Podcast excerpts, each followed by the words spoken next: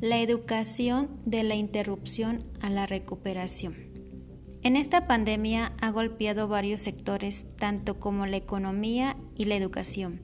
Esta enfermedad ha cambiado nuestras vidas y por lo tanto los gobiernos de todo el mundo han cerrado temporalmente las instituciones educativas en un intento por contener la propagación de esta pandemia de COVID-19.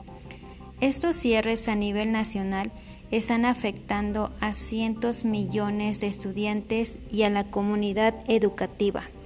La UNESCO apoya a los países en sus esfuerzos por mitigar el impacto inmediato del cierre de escuelas, en particular para las comunidades más vulnerables y desfavorecidas.